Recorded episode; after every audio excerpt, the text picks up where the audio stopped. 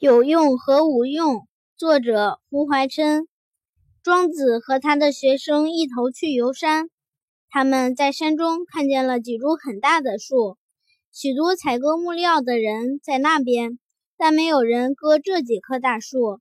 庄子问他们为什么不割这些树，他们答道：这种树的质是很松软的，没有什么用处。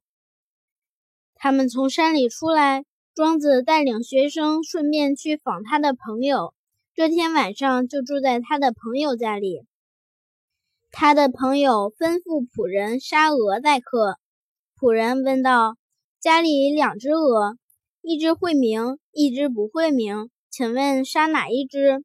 主人道：“杀那只不会鸣的。”第二天，庄子的弟子们觉得有一个问题不能解决了。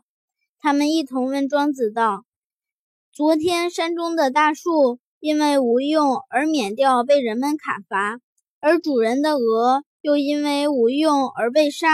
先生处事对于无用和有用是采取哪一种？”庄子道：“我将处在有用和无用的中间。”原出《庄子》。